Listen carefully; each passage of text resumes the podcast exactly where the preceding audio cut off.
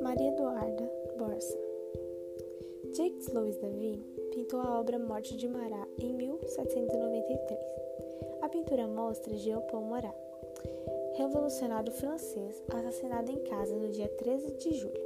A inscrição a Marat, Davi, que aparece na caixa de madeira, indica que se trata de uma homenagem a Marat, que o pintor conhecia pessoalmente e que teria visto na sua véspera de morte, tal como a representado. O quadro representa um acontecimento emblemático da Revolução Francesa.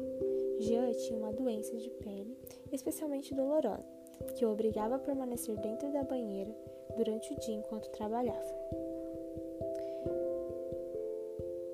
Para Davi, este quadro foi concebido como um monumento para um homem que simultaneamente herói, mártir e amigo.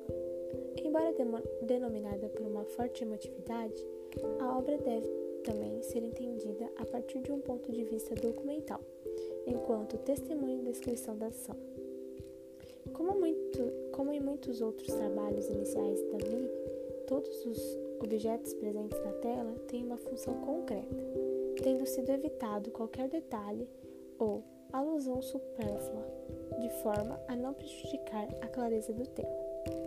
Desta forma, a composição é francamente encenada, de forma a incluir todos os sinais e pistas para uma identificação e compreensão do acontecimento: a banheira, a faca, a carta, a ferida e o sangue. A simplicidade e estaticidade da composição, dominada por fundo escuro, liso, que encerra a imagem, contrapõe-se o expressivo e vital tratamento da luz e da cor que revelam uma direta inspiração em algumas experiências pictóricas de temática religiosa dos pintores barrocos, pelos quais Davi nutria uma especial admiração.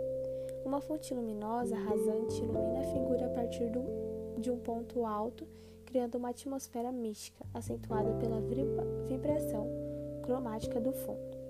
A utilização de tons frios e tendencialmente escuros permitiu realçar alguns pormenores dos corpos mortos, recorrendo às súbitas e simbólicas manchas avermelhadas contribuindo igualmente para destacar a caixa de madeira onde Davi escreveu a sua dedicatória.